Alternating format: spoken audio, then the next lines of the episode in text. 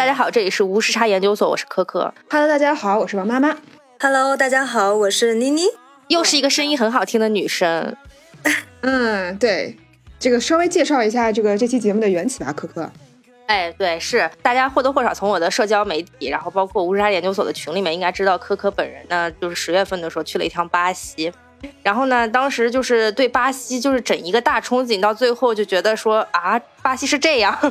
的一个心理落差，你知道吗？但是这个就引起了我对于南美整个地区的一个好奇，因为南美大家都知道它有非常长时间的这种殖民史，然后特别是这些国家，呃，就是各个殖民地的影响下，最后独立出来的。所以我觉得这些国家其实有非常强的一些代表性，非常值得大家去讨论、去去了解。而南美大陆呢，又是一个距中国大陆非常远的这么一个地方，我当时飞了应该二十多个小时吧才到。我就觉得说，大家对南美这块土地其实了解的非常少，但是呢，这块土地不不管不论是从人口的数量来说，还是从这个土地面积上来说，都是非常不可或缺的一块大陆，并且这块大陆上的物产资源是非常丰富的。对，我当时对就特别特别想聊一下南美，然后正好呢，呃，前段时间真跟高老板在聊他那期咖啡创业的节目啊、呃，然后。结束的时候，高老板就在问我们最近就是想聊什么话题，然后我说我特别想聊这个，我说高老板你人脉这么广，有没有认识的？然后就立刻给我介绍了今天的嘉宾倪总啊，那个 大家好，大家好，对对对，呃，倪总的身份，我我这里认为啊，倪总的身份是一个酒类品牌的创业者，不知道准不准确啊？这个冬季最回火爆的产品小丑派对的这个热红酒产品呢，倪总就是他的幕后推手。然后，所以我想想说，我们先请倪总简单介绍一下自己的这个整个创业版图，好不好？嗯，好的，好的，好，感谢科科，感谢王妈。嗯、大家好，呃，我是我叫妮妮，叫我妮妮就可以。然后我 我是大三，我是高大学的时候那个学的是西班牙语嘛，然后大三的时候是机缘巧合去智利交换了一一年。其实当时就是学校里面有去西班牙还有去拉美的一些交换项目，但是我当时就选择了智利，因为我觉得西班牙是一个大家。可以随时能够去的地方，但是南美洲其实去一趟真的很不容易。然后一直其实拉美这一块神奇的土地就是对我的吸引力很大，尤其是在学了他们那边的文化之后，然后在智利那个交换留学的那一年呢，就接触到了智利当地的那个小甜酒，它其实是一款鸡尾酒，叫 Pisco Sour，呃，翻译成中文就是皮斯科酸，就是有点像那个 Whisky Sour，但是这款是皮斯科。酒为基底的鸡尾酒，然后它就是像，呃，墨西哥有玛格丽特，然后古巴有莫吉托，嗯、那智利可能包括秘鲁，它就有那个 b i s c o Sour，算是它的一个国家鸡尾酒。然后这个东西呢，它，呃，作为一个鸡尾酒的类目，它在那个各大超市里面也有那种预调好的这种 ready to drink 的 cocktail。然后当时我就个人就特别喜欢嘛，因为其实嗯，大家可能对南美洲也多少有一些了解，那是一个非常喜欢、非常欢乐的土地，然后大家都特别喜欢的 party 啊，然后喜欢跳舞、喝酒的一个地方。然后，嗯、然后我从那个智利回去了之后呢，就回到上海，我带了几瓶这个预调好的 Bisco Sour 给朋友喝，然后大家都特别的喜欢。而那个时候大概是在二零一五一六年这个时候。中国的市面上其实是没有什么嗯、呃、高品质的鸡尾酒的，呃那个时候中国市面上可供可供大家的选择可能就是白酒，然后一些传统的葡萄酒，呃啤酒啊这些，然后呃鸡尾酒的话就是只有瑞奥。就是五颜六色的那瓶子的那个那个年代，就是做疯狂的去做一些电视剧植入的那个 real 的年代。呃，然后我当时就萌生了这个想法，我觉得，诶，那这个东西好像在中国市面上确实，呃，有年轻人这个需求在，但是它其实，嗯、呃，还是一块蓝海市场，嗯，所以当时就萌生了这个想法。然后呢，嗯、呃，当然也是机缘巧机缘巧合，因为当时。我还是个学生嘛，然后当时还是比较本分的，就是想毕业之后老老实实实找一份正常的工作的。但是后来就是我在智利认识的一个，但是他后面是我的天使投资人啊，这位大哥，我们叫他潘哥。然后对，然后他嗯、来到上海，正好那时候还大四还没毕业，然后他来上海出差的时候就跟我一起呃约了顿火锅。然后吃饭的过程当中就提到了这个想法，然后他也是属于那种对因为可能他在智利待的时间也比较久，受那边文化的感染也比较就是比较严重。然后就是他其实做很多决定也是就是会比较随性一点，所以我们俩当时就是说，哎，那这个事儿好像听着还是可以 work 的。那要么就是他出钱，我出力，然后咱们就一起把这个事儿给办了。哦。然后至于结果怎么样，其实没有像嗯很多的创业公司，他会去有一个非常全面的市场分析，他们可能已经积累了一些嗯行业里面的人脉资源或者经验，嗯或者有很多的资金去做这个准备。嗯，但我们当时其实就是两眼一抹黑的，就是从零开始，完全从零开始，因为他是。在智利嘛，然后是对中国的市场可能也并没有太多的了解，而我呢，就是更是还是个大学生，还没有毕业，所以，嗯，所以这个就是可能跟很多的创业者，他，您可能问很多的创业者，他们会有各种各样的，嗯，很高大上的一些 创业想法和理由，但是我们当时可能就是特别接地气的，就是比较随性的一个想法。对，然后这个是一个开始。你胆子很大哎，我觉得就是当时，你想想，我再想想，我当时大三的时候在干嘛？你能让我去创业，我根本没有这个胆量。我觉得还是很了不起的。嗯，对，其实当时的话，嗯，我觉得就是因为年轻，所以才就是没有什么特别畏惧的东西。嗯，说如果是现在让我有一份稳定的工作之后再辞职去创业，我觉得那个还是更需要勇气，因为当时。就有点像是，嗯，有点像是想要去 gap 一一到两年，然后去做一个项目的那种心态，然后就试一试嘛。然后万一如果失败了的话，那就反正也还年轻，就重重新再找一份工作也可以。哎，我可以问一下 MBTI 是什么吗？啊，ENTP，ENTP，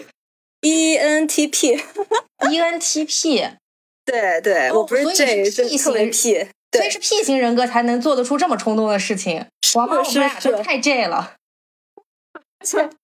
而且其实，呃，我做这个事儿跟那个你们前几期采访的那个 Will，嗯，高健，其实还有一些关联，因为。呃，我在做这个创业之前是去了他当时是呃正在工作的那个 strategy end，他是在前面一块，就 PWC 下面的 strategy end，然后那个咨询公司我是他的实习生。哦。对，然后我是这样跟他认识的嘛，然后，嗯，然后当时我们是一起在做一个帮西班牙食品企业呃入驻中国酒水市场的一个一个项目，然后就当时也稍微就是初步接触了一下这个行业的情况，所以其实这份实习给我收获还挺大的。然后我也特别的感谢 Will 给我当时那样的机会，在那个实习结束之后，我差不多就毕业了嘛，然后就开始正式的去落地这个这个项目。那你这是冥冥之中天有注定啊！就用用公司的资源免费也调研了一下市场。对对对。那到现在的话，咱们现在呃做了多少年了？大概是一个什么样的规模了呀？嗯，其实就是做了也真的挺多年了，现在已经做了七年。然后市场规模的话，嗯，其实不算太大。我们是一个比较小而美的公司，可能就是千万级这个样子，那也很不错了。对，因为我们没有走资本化的路线嘛，然后前期主要就是天使投资人他给我们注入了一些资金，然后后面我们就自己运转起来了。其实就是一个带引号的传统的贸易公司。然后我们做的品牌其实很多也都是代理海外的一些就是酒庄品牌，而不是说真的是我创造一个新的品牌，然后去去投资它，去建设它这个样子。所以我们现在的业务模式更像是一个呃品牌的买手店，就是我们每年会。深入到世界各地的酒庄，然后去选一些，嗯，当然选的都还是一些比较有特色的一些特色的产品，像一些呃颜值高的小甜酒啊、起泡酒，呃，然后有一些创新的概念的，就比方说我们今天要聊聊的这一款呃玉条的热红酒，嗯嗯，对，然后包括像来自西班牙瓦伦西亚的呃橙子酒。嗯，和西柚酒，因为西班牙瓦伦西亚是整个西班牙，甚至整个欧洲它最大的那个橙子种植基地。然后我们当时是合作了一个橙子种植园，它还不是严格意义上的一个酒庄。做了一款用百分之百橙子汁发酵的橙子酒，它也是世界上第一款橙子酒。就是这些概念还是比较有意思的。哦，这听上去也不错。感觉对，感觉很特别。今天既然说到热红酒，因为咱们现在也是非常时令的这一款酒啊，就又到了冬天。每次到了冬天的时候，我觉得在我脑海里就是热红酒、热拿铁，然后所有跟这一系列相关的，然后肉桂，然后都是都是会在你那个脑海当中跟圣诞节和年底的要放假气氛联系在一起的。对，所以我觉得今天正好有这个机会，我也特别想跟倪总来聊一聊热红酒这个产品。我知道咱们那个小丑派对其实是这两年卖的比较爆的一款热红酒产品，是不是？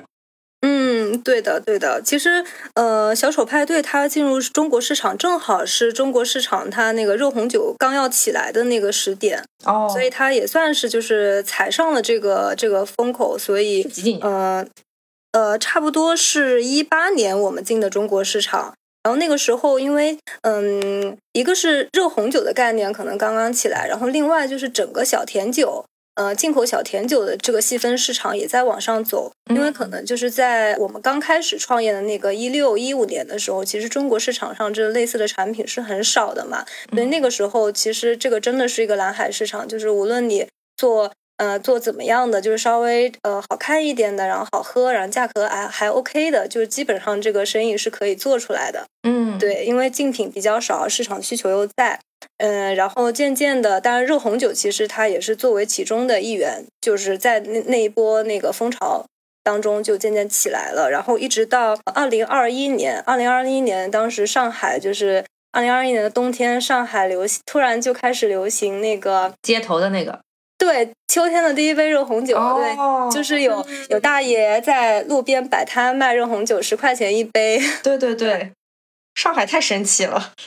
是的，是的，然后就是因为这个十块钱一杯的热红酒，就是突然热红酒风靡了整个上海，嗯，然后那年的热红酒销量就是就是暴增，就直接翻倍的那种。嗯嗯，哎，其实热红酒这个东西，它一般会在什么场合出现？我不知道，就是国外它是什么场合的时候喝的，还跟咱们是是一致的这个时间点吗？呃，其实是的，就是其实热红酒这个东西，它在如果说起它的历史，它在古代欧洲其实更多是一个嗯驱寒和一个是驱寒功能，因为冬天可能那时候也没有空调啊，什么暖气什么的，大家冬天比较冷也会就是去喝去把这个酒加热去去喝，然后另外就是香料，在当时的古代欧洲，它也是一个药材，嗯。对，所以尤其是当然，欧洲的很多香料可能都是遥远的那个东方去运输过去的嘛。然后这个香料对于欧洲的很多人来说，它是皇室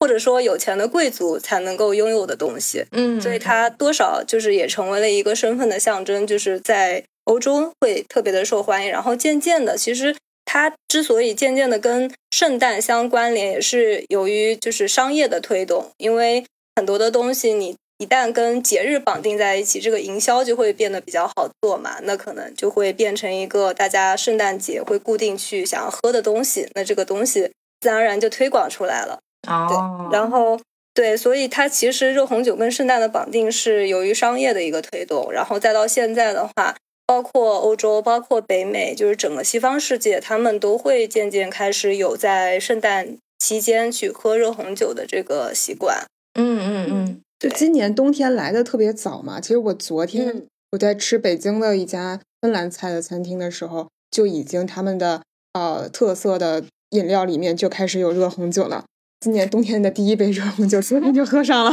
因为昨天也下雪了嘛。对，北京现在应该还是挺冷的。对是的，昨天下了嗯今年第一场小雪，虽然很小很小，对，但正好也赶上，我昨天去喝精酿啤酒，也有热红酒了。是吧？现在对，大家都非常赶趟儿。但是热红酒其实特别受到年轻人的青睐，是不是还是有一些它的独特性在的？嗯，对，就是热红酒这个东西，其实我们之前也会分析它的这个市场为什么近两年就突然做的特别好呢？那其实，嗯、就是因为它跟节日绑定了之后，会赋予大家一种仪式感。就是你自己在家煮一煮热红酒，然后跟朋友一起喝的话，你会觉得增强那个生活的仪式感嘛？对而且就是现在很多的年轻人都其实呃平时工作啊生活压力都会比较大，那也也会比较忙碌。你如果能够抽空抽出一小点时间给自己做一杯热红酒，然后冬天又比较寒冷，然后一杯暖暖的热红酒捧在手心里面，会有一种会提供一些情绪价值，就是嗯你会觉得诶很舒服，然后你的生活好像也比较有比较有生活的气息。然后另外就是它会提供一些社交属性的东西，就是很多人其实现在喝热红酒也都是跟朋友们一起去喝的嘛，像嗯去年就特别流行那个围炉煮茶，哦，然后今年就开始流行围炉煮酒。喝酒论英雄。对，就是我发现其实这一届的年轻人都还挺注重仪式感的。嗯，是的。你看这万圣节，上海都这么疯狂，我觉得，对我觉得大家期待这种仪式感，期待这种很随意的聚在一起，然后疯狂的玩的这种感觉很久了。嗯，。对，而且而且，是不是这种热红酒相对来说度数也没有这么高？哦，对，对的，对的，像呃，像我们平时用传统的那些热红酒配方，就是用呃葡萄酒，然后往里面加各种香料去煮的话，呃，因为会考虑到酒精的挥发嘛，那它嗯的最终成品的酒精度数可能是控制在呃八九度、十来度这样子。哦，然后像我们做的呃预调好的热红酒，它可能也是它是十四度，然后再考虑到酒精挥发呀，可能也是在呃十来度这个样子。嗯，那其实就非常好入口了，对很多人来说。对对，而且也不会有太多的心理负担吧，就是喝了喝到微醺的感觉还是很好的。对，哎就是真正标准意义上的热红酒应该是什么样的组成，或者是怎么样的一个制作方式？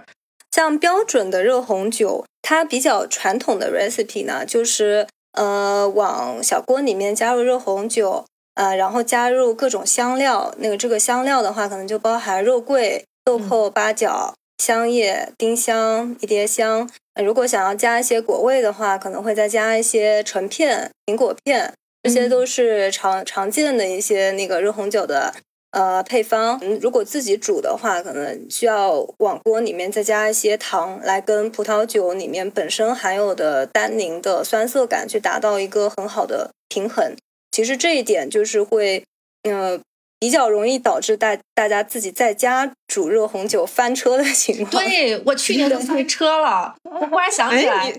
我跟你们说，我嗯去年嗯带了两瓶我们家还不错的红酒，然后去去嗯那个郊区小屋里面给大家煮热红酒，美其名曰给大家煮热红酒。然后，但是我把当时买的香料包，就是那个什么嗯肉桂、丁香那些东西加的量太多了。就是我那个热红酒煮出来真的是非常像药，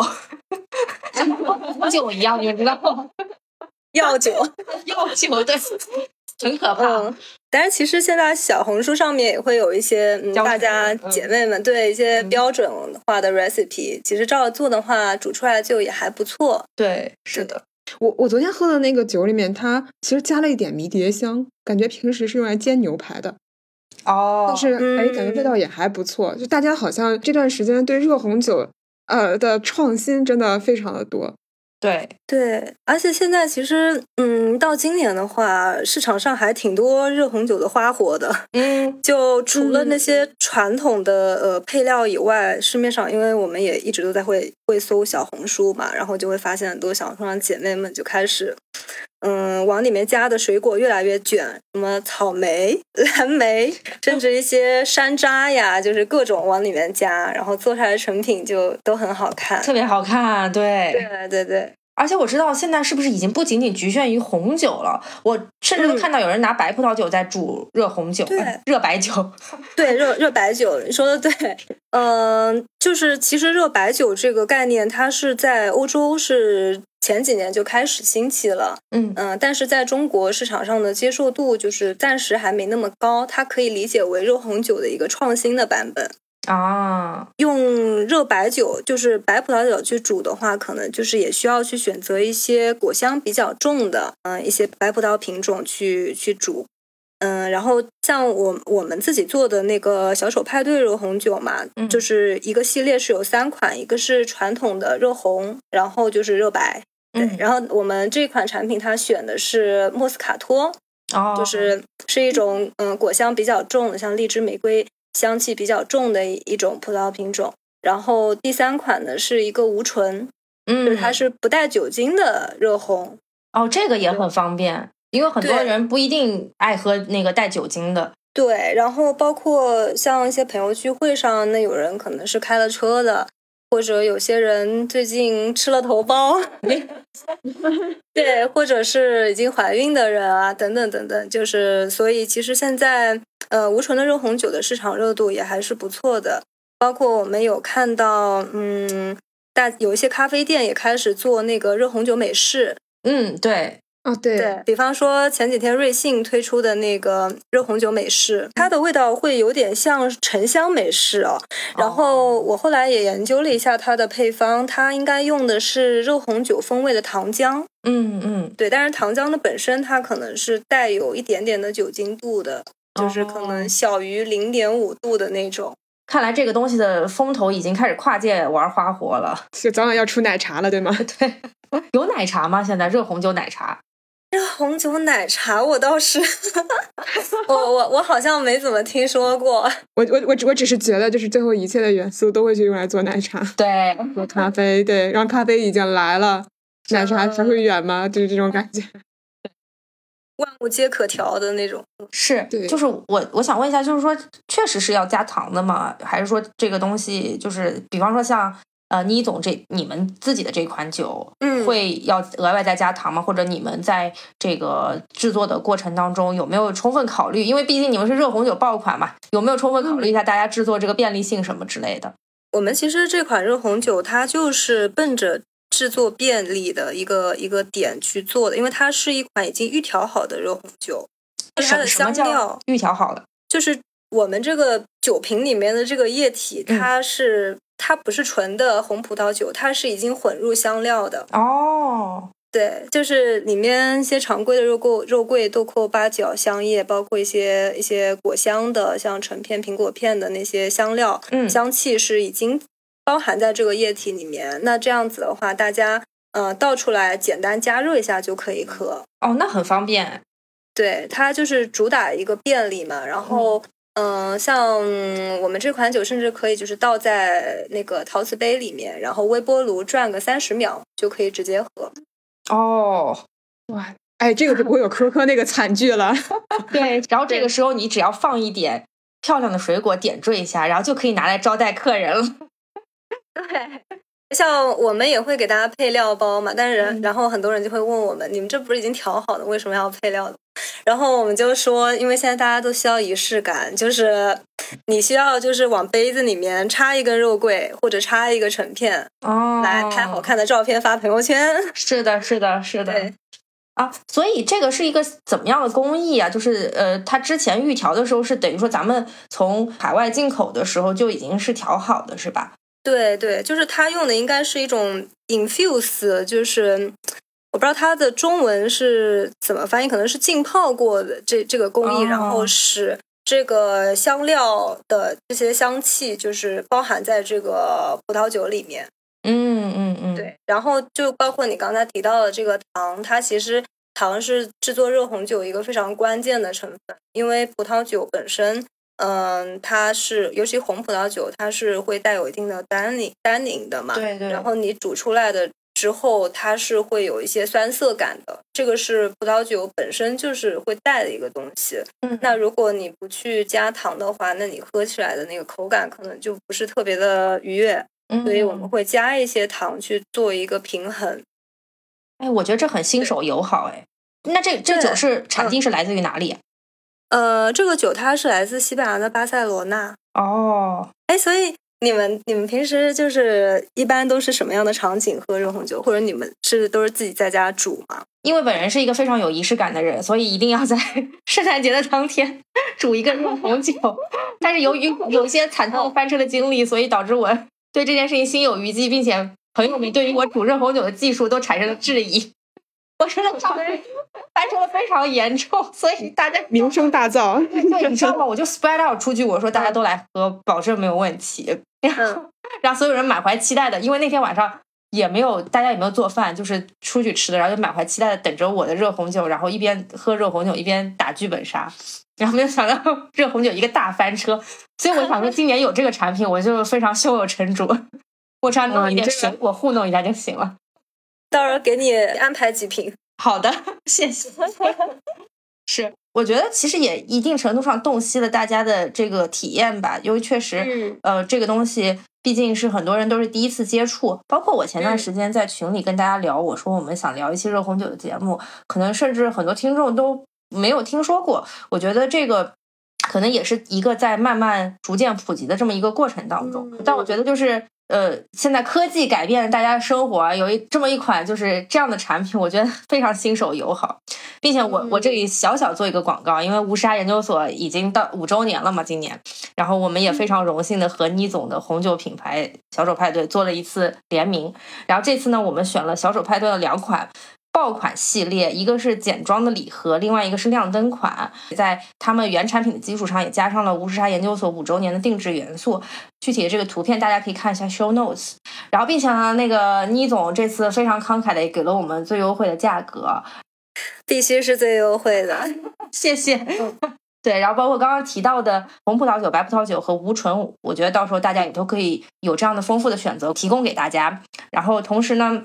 我觉得这个这么样一个方便简易的方式，真的是可以作为大家第一次自制热红酒的这么一个体验，增加大家的这个冬日的节日气氛。同时呢，也可以作为我们年末送礼的佳品，我觉得非常拿得出手。大家看到那个包装就知道了，这绝对不是在瞎夸啊！感 谢感谢，广告不多打，产品详情和购买方式大家可以看我们的 show notes，show notes 里有。可供大家购买的链接，大家直接点击购买就可以了。大家在下单同时，记得去和后台对暗号“无时差托儿所”，然后就可以在后台领取到对应产品的优惠券。这次给到大家的折扣力度都是非常空前的。我们为大家准备了四款产品，分别对应不同人群的需求。其中单支的礼盒款分为三种，一个是无酒精的啊，适合不喝酒的朋友。然后另外我们还有热红酒和热甜白，大家可以按照自己的喜好去挑选。另外呢，我们还做了一款。非常有圣诞气氛的亮灯款，这款产品的包装很新颖，它的盒体是可以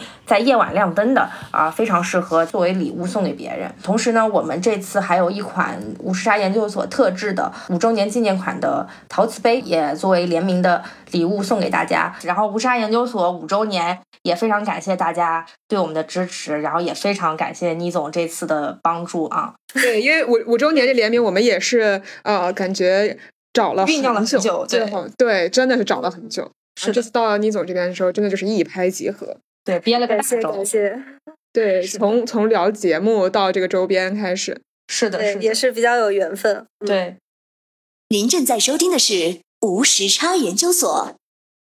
无时差研究所的粉丝群已经开通啦！你只需要在微信搜索“无时差研究所”同名公众号，就可以找到入群的方法。添加无时差研究所管理员二维码，管理员通过后就可以拉你入群啦。如果你喜欢我们，欢迎在小红书等社交平台转发并推荐我们这期节目。同时，也欢迎你在这期节目的详情页下方通过打赏按钮给我们送来你的心意。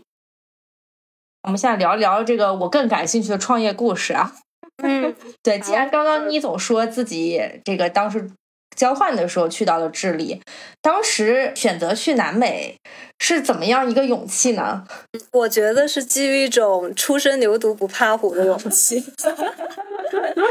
就是因为那时候太年轻，没有经历过世界的险恶。那是几几年的？所以是一一四一五年的时候。哦，一四一五年，哎，那时候经济应该还可以的。对，其实。对你说的对，就是一四一五年的时候，整个南美洲的经济还是一个蓬勃发展的状态。然后，嗯，虽然说治安肯定是比不上我们中国，但是就也还算安全。对，对，所以就也还好。嗯，然后再加上我可能从小爸妈是比较放养的一个方式，嗯，所以就是胆子也比较大吧。然后去了智利那边也做了特别多，现在想想都觉得挺后怕的事儿。都来来聊聊有哪些后怕的事儿，看看我有没有一样后怕的经历。因为我这次去巴西，我就感觉哪儿哪儿都乱乱的，就是好像没有想象中那么好。哎，你去了巴西哪些地方？我去了圣保罗、里约，然后还去了一个萨尔瓦多，是巴西当时的起源，然后最后是去了那个亚马逊热带雨林。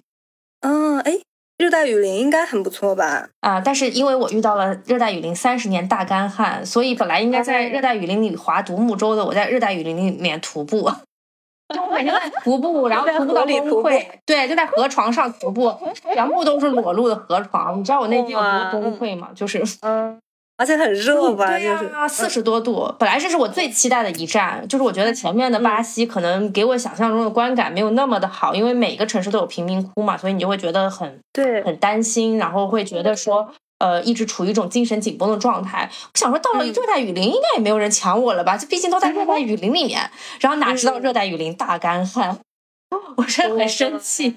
啊！你这个应该也蛮特别的嘛，因为别人看到的都是雨林，对呀，是的，也也。你现在回头想，嗯，但当然，对于从气候上讲，那确实感觉。环境堪忧，但是从你个人旅行上讲，确实比较特别。嗯，是的，就是第一次这么真真切切的厄尔尼诺就出现在你面前，你还是挺受震撼的。嗯，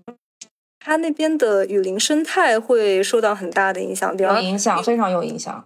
就是我我之前去那个热带雨林的朋友就说，你们的虫子，各种各样的虫子都非常的多。对。是的，本来热带雨林应该是一个物种很丰富的一个地区嘛，对吧？对的，对的。它因为河流丰富，有水源，所以那个水里面的鱼类都会很丰富。但是呢，因为现在河床干旱了，并且都裸露在外面了，所以呢，很多动物，一个是鱼就没有办法在这种小小的这种浅滩里面生存了，然后它可能要去更深的水源地区寻找水源。然后，特别是其他的一些动物，就是在丛林里面的动物，它们靠水源而生的，比方说像猴子呀，然后像什么鹦鹉啊这些，就是飞禽之类的这些动物，它们也需要去寻找水源，所以，所以它们也都不会，它们也都要到更深的地方去寻找水源，所以其实是受到了很大影响。有一个特别好笑的事情，就是我们那个我是住在热带雨林里面的酒店嘛，所以为什么我天天在徒步？因为我们以前是坐船到那个酒店的，现在都是徒步到那个酒店，对，非常非常奇葩。然后呢，那个酒店有一个项目，就是有一天去喂猴子，然后本来是也是坐船去喂猴子，去到一个猴子山的地方，然后但，但是呢，这次我们就是徒步去喂猴子，好不容易走到了那个地方，要等着猴子出现，酒店工作人员带了很多吃的，什么鸡蛋呀、香蕉呀、西瓜啊，什么就各种各样的好吃的，就准准备等着他们来。叫遍了整个山都没有猴子来，然后一问什么原因，是昨天那一批来的人呢喂的太饱了，然后猴子呢也不愿意再出来了，因为好不容易要找到一个有水源的地方，他们就跑到更深处去了。你怎么叫都不来，它可能就是储存一个食物两三天之后再出来再吃，反正每天都有人来喂。他他今天不来了，他他就不打算来了，你知道吗？所以我们就连猴子都没有见到，就也是比较可惜的。嗯，其实影响还是挺大的。然后钓食人鱼也没有机会钓到，因为食人鱼都在那个河滩河里面。对对对对对，钓食人鱼我印象很深刻，因为我当时是去那个巴西的潘塔纳湿地。哦。嗯，然后但是当时因为没有干旱嘛，所以它的生态还是比较还原的。然后我们会每天早上就是很早的时候就开船出去，因为它湿地就是整个都是河流。嗯，然后那个食人鱼我印象特别深刻，就是它可能河里面的鱼实在太多了，然后那些鱼可能平时也没有特别多人钓它们，所以特别容易钓。哇塞，好羡慕你啊！对，就是基本上你的那个杆子往下面一甩，它马上几秒钟就会钓上来一个。哦，好吧。天呐，快快哭死！哭死！我飞了二十多个小时，哎呀！其他的你你你应该南北整个都玩的差不多了吧？对，其实我这因为我大三在那边交换留学一年嘛，然后。也没怎么上课，就是 每天都在 到处玩，因为觉得好不容易跑这么远，那应该就是都转一圈。是的。然后当然去了，除了智利整个国家基本上都跑遍了以外，就是阿根廷，然后玻利维亚、秘鲁、巴西，就是周边的一些国家都转了一圈。嗯嗯嗯。你觉得整个南美人的生活状态是什么样子的？我觉得就是他们很欢乐，对，就是从不思考明天的那种感觉。啊，就是及时行乐，而且花钱也是这样子的。是的，是的，他们花钱也是，就是从不考虑储蓄啊，反正有多少钱，今天就就就是今朝有酒今朝醉这种。就像我之前在智利留学的时候嘛，然后有一天晚上去参加一个朋友办的 party，然后大概已经呃很晚很晚了，可能十二点一点的那种，我就嗯说我得告辞了，因为明天还有课，然后要早起。然后那边的智利人就一把拉住我说：“ 说万一明天地震你死了怎么办？” 真牛，因为那边就智利是一个在地震带上的国家嘛，然后就各种地震非常频繁。对，而且之前就是有经历过一些特别大的地震，然后死了特别多人，哦所以大家就是对这种生活态度也都是比较及时行乐的。咱就是说，同样在地震带上的另一个国家日本，我感觉这东亚文化会真的是不一样。对，完全不一样。而且那那边的人，我觉得对人生可能没有特别多的规划，或者说至少不像我们中国人这样子，会从小学、初中、高中，对吧？上什么学校，未来选择什么职业，就是或者嗯，比方说大学毕业之后，不太会有人真的会去 gap 的，基本上就是都匆匆忙忙的进入到人生的下一个阶段。嗯但是智利的话，他们就是没有一个一个固定的方程式，就是可能会做一些比较不一样的选择，然后对于婚姻啊，对于人生的各种看法，就每个人也会有不同不同的态度，而且社会也是比较包容的。那边特别多的单亲妈妈和单亲爸爸，嗯嗯对，因为它也是个天主教国家嘛，呃，就是不允许堕胎的，哦所以很多未婚的女性，她可能怀了孕就得把它生下来。嗯所以我当时就是在智利的时候，身边有特别多的智利当地的朋友，嗯他们就是年纪很小就已经生了好几个娃了。哦。就我这次去巴西，我还是能感受到这种曾经六十年代经济腾飞过的影子。就是我会发现它基础设施，然后包括嗯公路啊，然后地铁呀，然后还有一些核心的城市的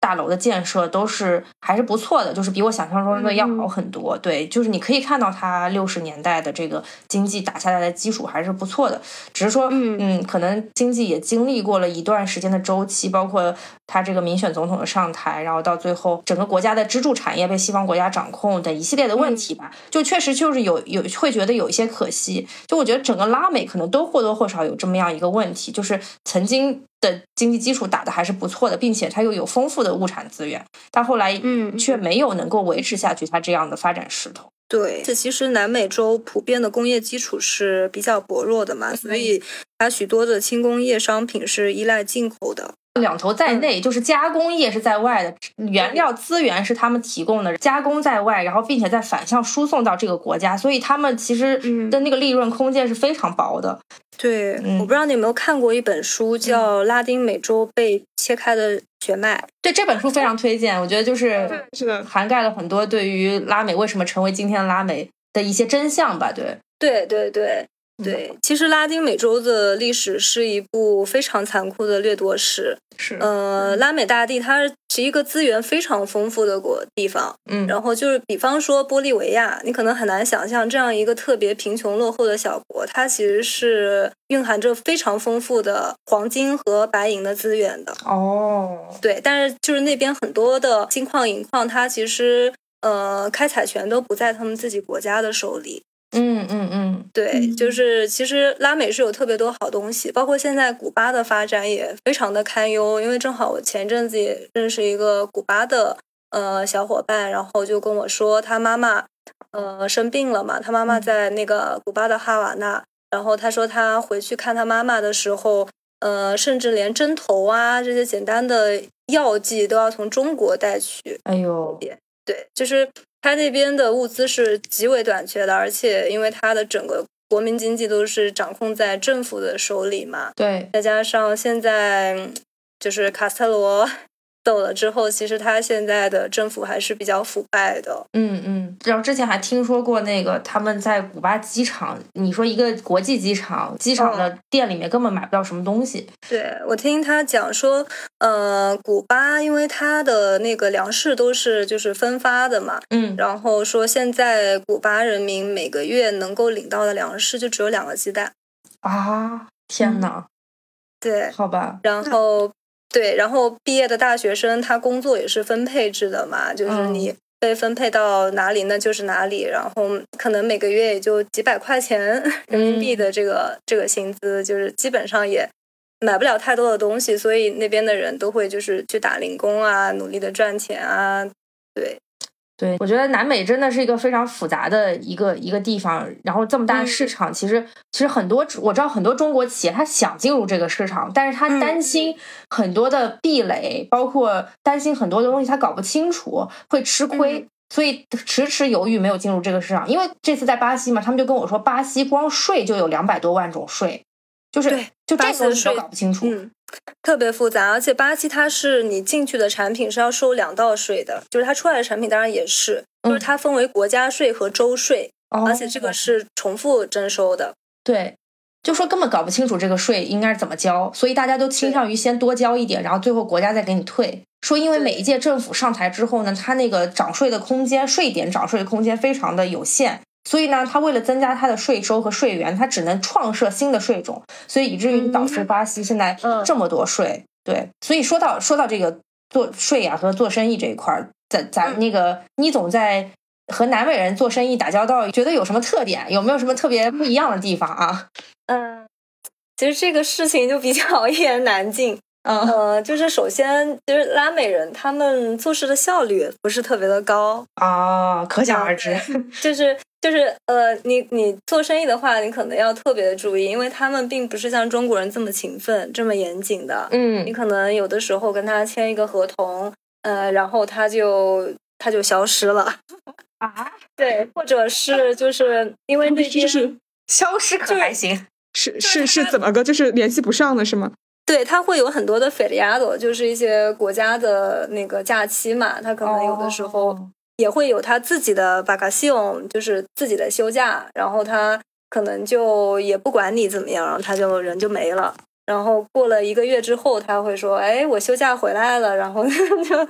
还有就是他们在做事上面就不是特别的细心，像我们之前跟智利这边的酒庄合作嘛，就会发现他们去做的清关文件。就是特别多的错误，然后就导致我们在中国这边清关的时候遇到特别多的困难。嗯嗯，是。后来我就就是每跟那边那个新的厂家建立合作的时候，当时就会在那边待个一两个月，然后像合同的很多的明细条款呀，包括文件的很多细节，我会直接跑到他们办公室盯着他们做。那这个生意真是不是一般的壁垒，就是我比方说我们不会语言或者不了解的话。这也没办法去真的去盯啊。然后就是诚信这一块，嗯，像像智利应该还算是比较讲究商业诚信了，相对而言。但是我听说，呃，就是之前有跟秘鲁人做生意的朋友，就是从中国出口东西到秘鲁。那可能秘鲁人，因为一般贸易条款，他都是先付一个预付款，然后到港之后，或者是约定一个账期，然后再付尾款嘛。然后他就有说，他做过一批那个货物，呃，收了秘鲁那边的进口商一定的预付款，然后后面这个秘鲁人就消失了。然后他的货物到了秘鲁那边的港口之后，就没有人来提，你知道吗？然后那个货物又不可能说原地自己销毁。那他还得再花钱，再把那个货在原路运回中国，哦，哦，就会产生特别多麻烦。所以我觉得，就是如果要真的去跟嗯拉美的人去做生意的话，一定要了解好当地的一些情况，然后对这个公司做好充分的尽调，对，然后再去决定合作。对，是的。那整体的这个政治经济啊，然后营商环境怎么样呢？就就是从大的层面上来说的话。嗯，大的层面上来说，我觉得那边的市场，因为它现在的普遍工业基础还是比较薄弱的嘛，然后很多轻工业商品是依赖进口的，像中国的义乌，对吧？特别特别有名的义乌，就是那边一个特别大的小商品的供应供应商，嗯。你会发现，就是这些产品真的，如果能够卖到那边的话，销量渠道还是非常好的。所以它是一片蓝海市场。但是怎么样去把它开发的好，就是你可能需要了解当地的文化，当最好是能够懂当地的语言，然后能够对他们合作的所在的市场有一定的了解，然后再去做的话，我觉得还是很有商机的。嗯嗯嗯，对。就整整体南美人就是对中国人是相对比较友好的嘛？呃，比较友好，因为南美洲的话，嗯，一个是中国人比较少，对他他那边。我我自己感觉应该是没有什么种族歧视的，对，没有，是没有，对，没有，没有种族歧视。然后我们到那儿的话，会变成外国人，因为是亚洲面孔嘛，非常少见，所以他们就是会对我们特别友好，也会对我们充满好奇。嗯嗯嗯，对。我在整个巴西旅游，基本上没有见到什么亚洲面孔，都非常的有，有时候真的感觉到非常的惶恐，就是就只有我们 感觉自己是异类。对对对对，就很明显，只有我们这几张亚洲亚洲面孔，但是好像他们也不会觉得有什么特别的，而且还是挺热情。对对，是是是。那再聊聊你那个创业本身啊，创业本身七年了，有遇到过什么困难吗？其实困难是一直都有的。嗯。相对而言，比较致命的困难是发展在那个创业的前期。嗯，前期会比较多，因为因为前面有提到嘛，我们其实就是大学生刚毕业就创业，呃，资金也并不是特别多，也没有什么人脉资源，就是两眼一抹黑，然后就开始试。然后在前面一年半里面，就真的都是在黑暗当中摸索，就是完全没有头绪的那种。可能有的时候朋友给你订个几瓶酒，就觉得超开心。然后，然后那一年半里面就，嗯，因为一直没有什么头绪嘛，所以后面就投资人用的钱给的钱就都用完了，就是面临一个资金链的断裂。然后后来有另外一个投资人把我们救了一把，嗯，所以我特别的感谢刘总，因为如果没有他的话，我们这个项目应该当时就黄了。然后。对，这个是当时遇到的一个第一个困难，然后第二个比较大的困难是发生在，嗯，当时是那个卖智利的 Gambanario，就是那款 Bistro Sour 的芋桃鸡尾酒嘛，然后当时当时卖的非常的好，就这一个品单品，我们在每年的销量可能有十几万，但是有一次就是我们有一款产品已经断货的情况下，我们从智利。呃，就是加急运过来的一个集装箱到港口，然后打开集装箱之后，发现里面就是空的，只有垃圾。对，而且那什么原因？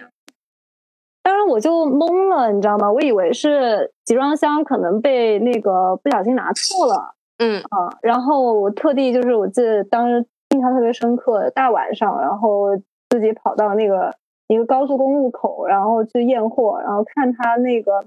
四个四袋垃圾上面印的都还是西班牙语、葡萄牙语，就是 就是一看就是从拉美运过来的垃圾。然后当时就真的调查了蛮长时间的，去临港的派出所做笔录呀，然后跟智利酒商各种沟通呀，然后就排查了海上运输这段，然后再到那个清关之后，一直到我们仓的这整条链路上面的每一个环节，发现就是这个货应该是从智利。呃，酒庄的仓库出来到港口的路上就被人劫了啊！对，那那怎么办？其实它的这个就是具体在哪个环节出现问题，这个事儿就特别的重要，因为这个关系到我们的贸易条款，就是我们是 F O B 条款，意思意思就是说，它呃这个货物要到船上之后。风险才转移到我们这里，然后上船之前发生的一切事儿都是酒庄承担，所以在哪里被调包的是很重要的。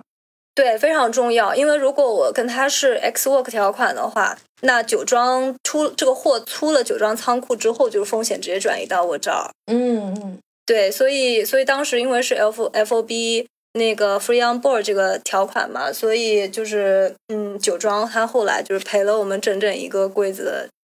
酒就是损失是弥补了，但是因为当时已经货物断货了嘛，嗯嗯，中间就是可能有一个多月的时间，我们都处于一个断断货的状态，其实也挺伤销量的。嗯嗯嗯，哎，当时这个真的打击还挺大的，而且这个事情出现了不止一次。呃，另外一次就是在此之前，其实也被偷过一次。嗯，但是当时就是只偷了大概两百多箱，然后两百多箱的话，因为数量不是特别多嘛，就是而且就调调查起来的难度很大，我们当时就嗯没有特别去就是去调查。嗯，然后我估计是应该是一个惯犯，就是他可能第一次偷了你之后，发现哎你没有什么动静，他第二次就索性把你整个柜子都偷。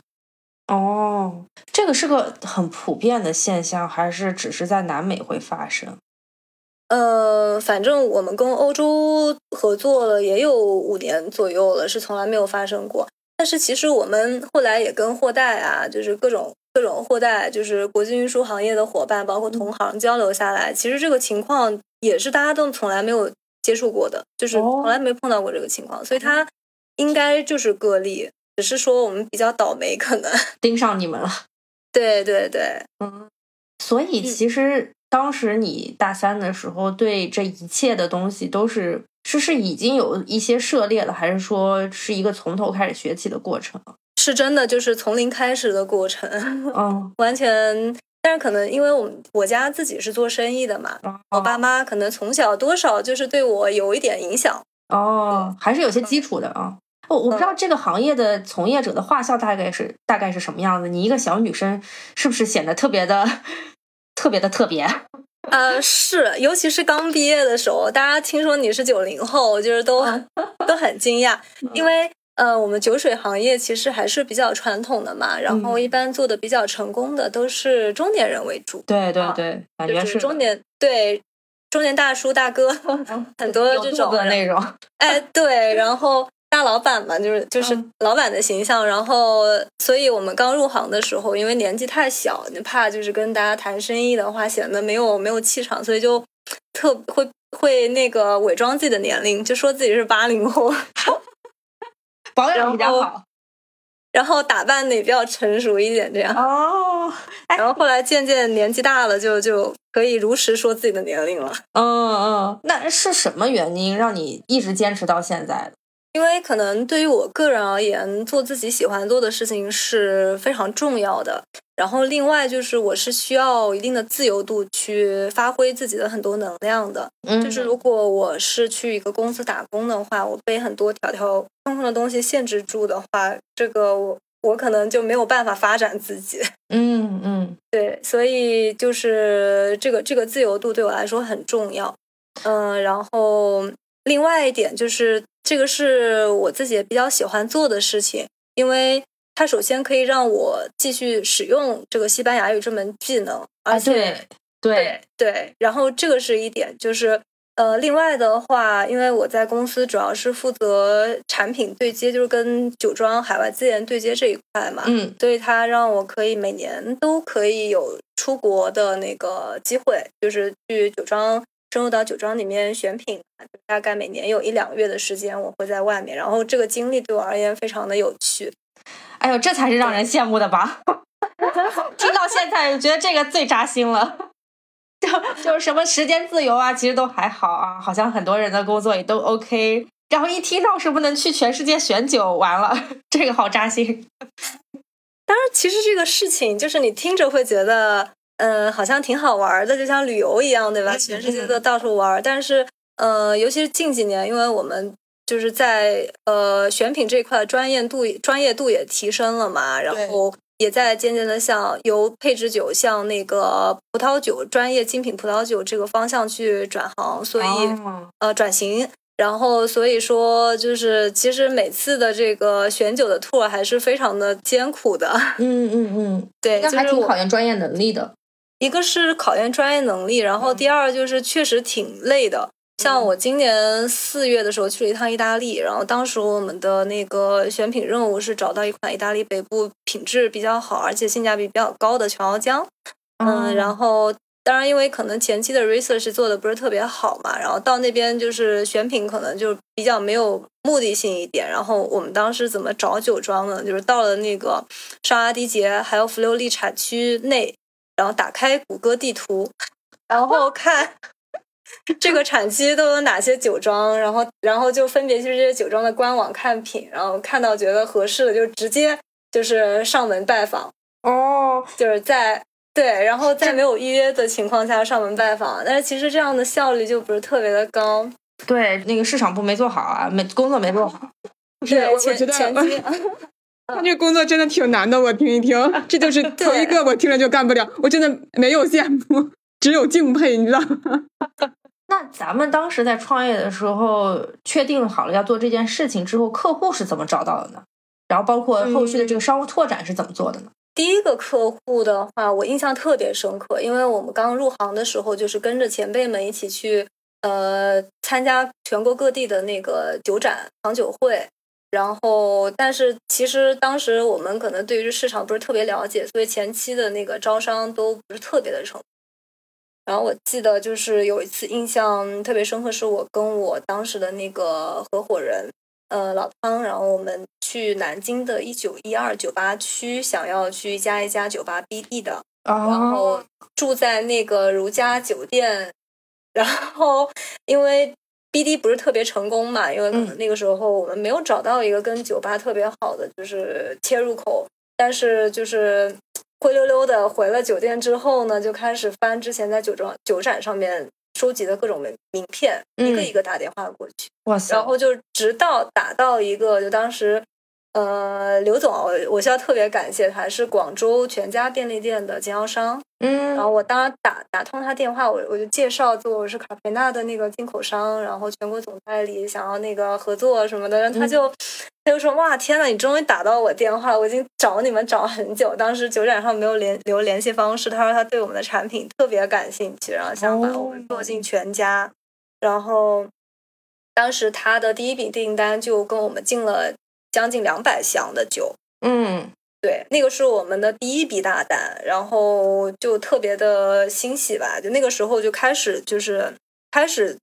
呃，有一点那个成型了，然后但是我们后来，嗯，很快又发现，其实便利店不是一个能够迅速出销量的地方，它更多是一个品牌展示的一个方式。那如果我们想要把公司养活的话，那我势必还是得出销量，嗯，对吧？然后就后来又，呃，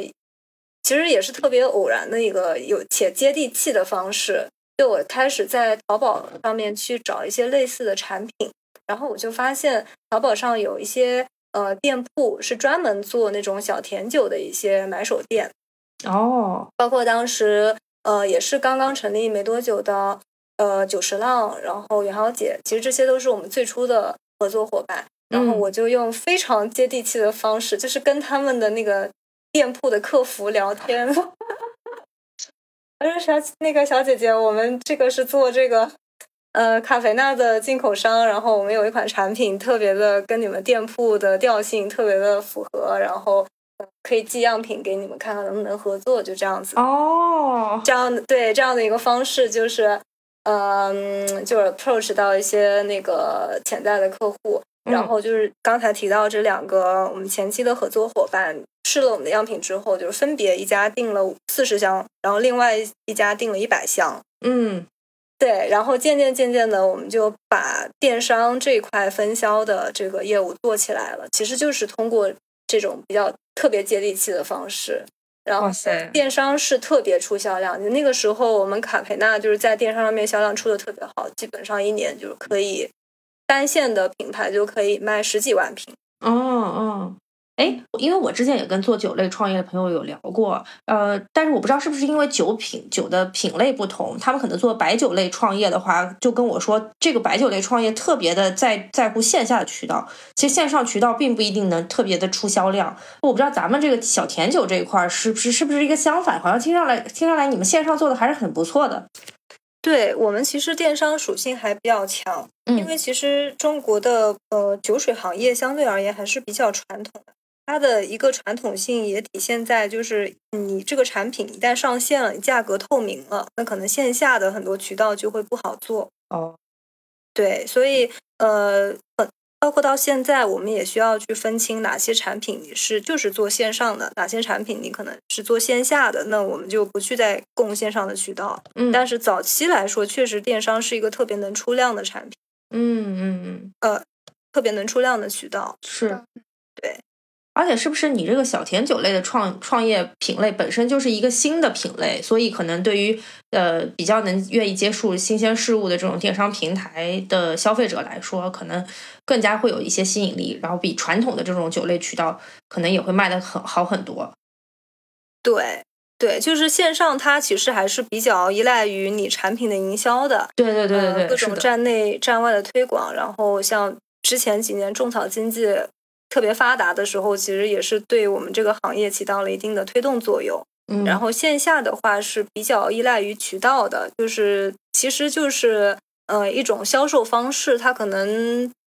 更传统一点。嗯嗯，对，因为线下的呃贸易模式，它中间会涉及到特别多环节的经销商啊、店铺啊，所以你这个呃每个环节都得留好利润，所以很多、很多你说真的，除非你这个品牌真的有特别多的钱去可以。非常拼命的砸广告的话，呃，基本上都还是需要去让利给经销商或者中间商，对，让他们去帮你去推，对，所以就是一个产品，如果是选择这条路的话，你可能呃，从成本到最终的零售价，它中间就会有比较大的空间。嗯嗯，对，哎呀，这又是一门学问。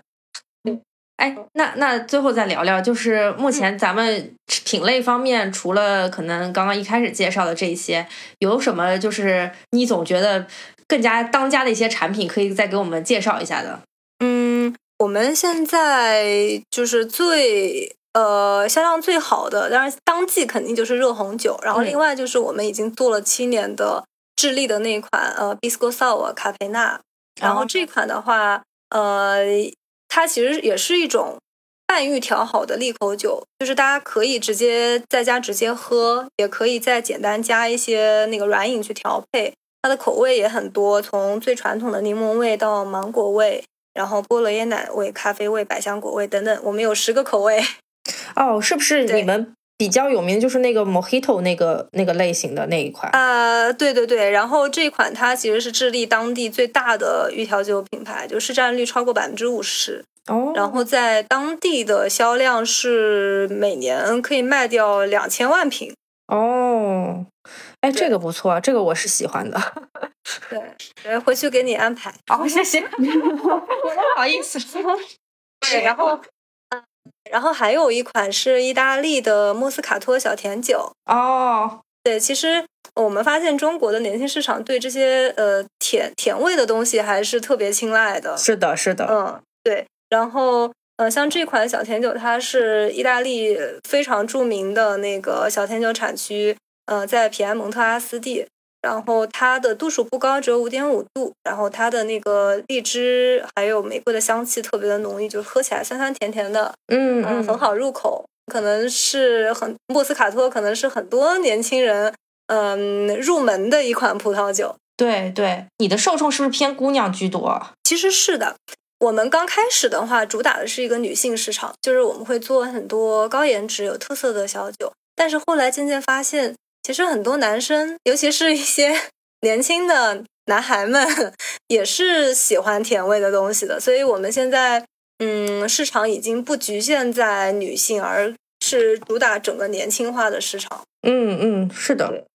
就其实小甜酒这个东西，包括那个甜的呃咖啡饮料，然后或者是甜的酒酒水饮料，其实是跟就中国人的饮食习惯一以贯之的。甜的东西其实相对来说接受度会更高一些。就比起传统的这种酒，其实接受度会更高一些，而且更适合一些比较私下、很轻松的这种氛围，不是那种商务宴请的氛围。因为中国其实酒类很大一部分的销量是在于商务宴请嘛。对，对我刚才就很想说这个，我感觉像小甜酒或者热红酒，它给我们的是年轻人之间我们去。啊，聊聊聊天啊，维护关系，然后去有一个呃，大家会达到一个微醺状态，然后是为了更好的了解彼此。但是呢我觉得要像白传统的白酒之类的，就会给人有一点上下级压迫感的感觉。对对，觉得你朋友之间是不会喝这种高度数的酒，他总是好像会跟直接跟饭局酒局联系在一起。对的，对的，而且总有一点上下级之间的这种权力交换关系。对对对，他一定多少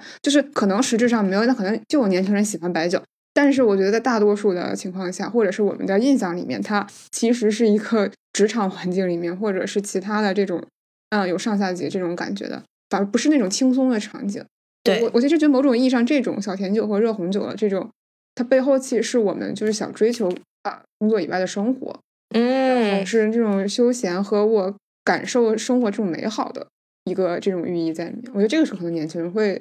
包括我，我我觉得我自己会就很很喜欢这种酒的原因。哎，王妈这集话非常少，但是最后开始上价值了。我前面因为我我我好我这这我在学习，因为我们最近其实在准备一个我们例行的一个节目，就是啊、在年底的时候回顾十年前。那我们今年的话会回顾二零一三，二零一三的时候恰好就是我跟科科都是大三的时候。嗯嗯，然后所以所以你刚才说的时候，我都会在对照我自己，因为咱们也没差几年嘛，就是对，差不多，嗯嗯，对，几乎是差不多。然后那年我也在交换，所以其实我当刚才有很多点是很共鸣的。然 后哎，我好像也在交换。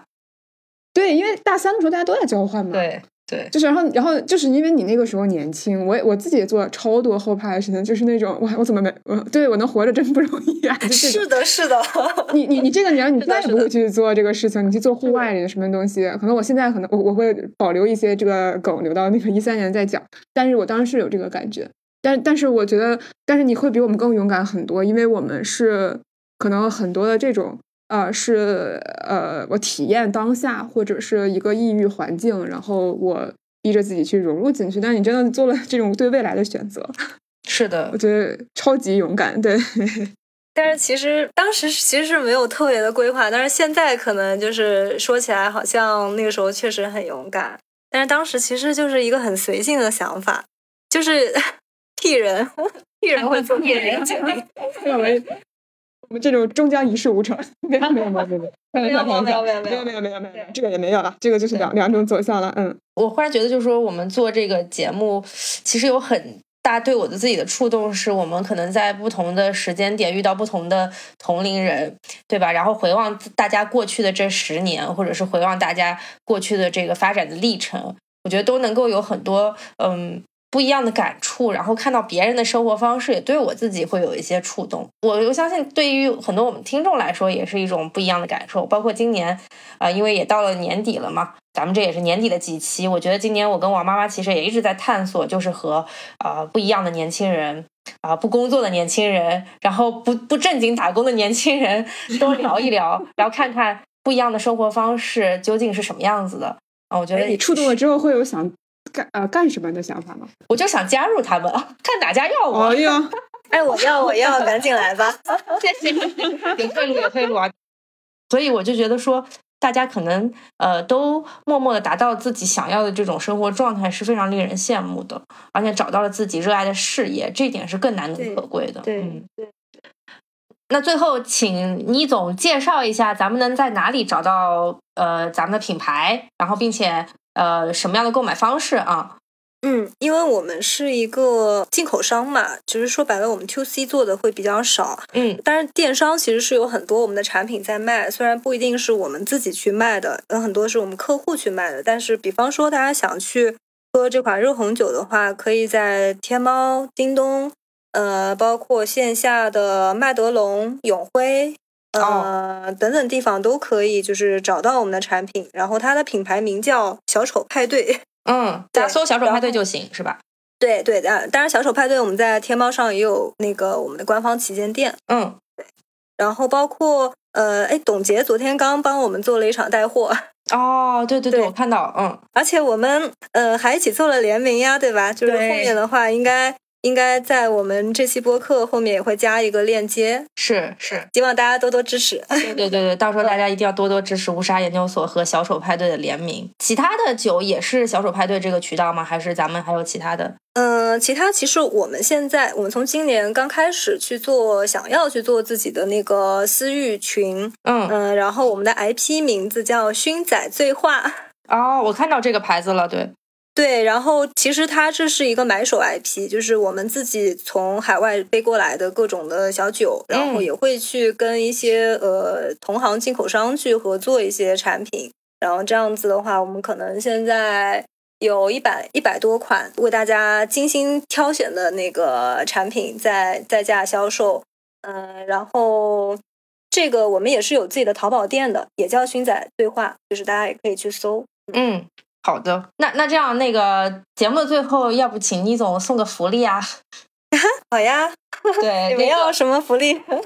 我们可以赞助那款呃小丑派对热红酒的呃亮灯礼盒装，哦，这么好，对，好的，对。然后那款是我们现在卖的最爆的一款，它里面是一瓶酒加两同款陶瓷杯，然后有个冰箱贴的开瓶器，还有两个香料包。然后它的亮点在于它是带亮灯的，对，那款非常好看，嗯，对，呃，它的那个盖子背后有一个小黑色的按钮，你按出来之后，按下来之后，它的那个正面立体化那个部分是，呃，是有亮灯的，就是自己在家喝或者送礼送给朋友都很适合。嗯，那个很有圣诞氛围，所以就是啊，我们在我们本期节目评论区点赞数最高的评论的啊所对应的这个账号，以及就是在小红书上分享跟本期节目内容相关的这个推荐的帖子，然后也是这个数据表现综合最好的，然后我们各送出一套刚才提到的这个福利。对，就是呃小手派对的亮灯款，嗯嗯，好。那今天非常感谢倪总做客乌石沙研究所，还给我们带来这么多福利，就是嗯就是干货满满，再加上收获满满。对，主要是我觉得很很好，就是科科的朋友，就是听过这期节目之后，肯定就会相信科科这一次做的热红酒。哎，对，期待吧，期待。我也会在小红书上晒出我做热红酒的，也欢迎大家关注乌沙研究所的小红书。那好，那关于这期节目有什么大家想说的，也欢迎大家在评论区积极与我们留言。也希望大家能够多多支持我们倪总的热红酒品牌销售派对。好，那这期节目就到这里了，谢谢大家，拜拜。谢谢大家，拜拜。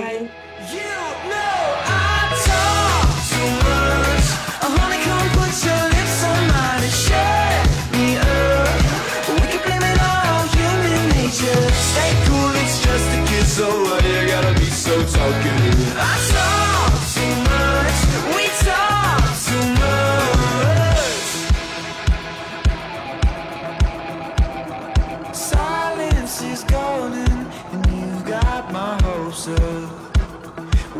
hearts in mine.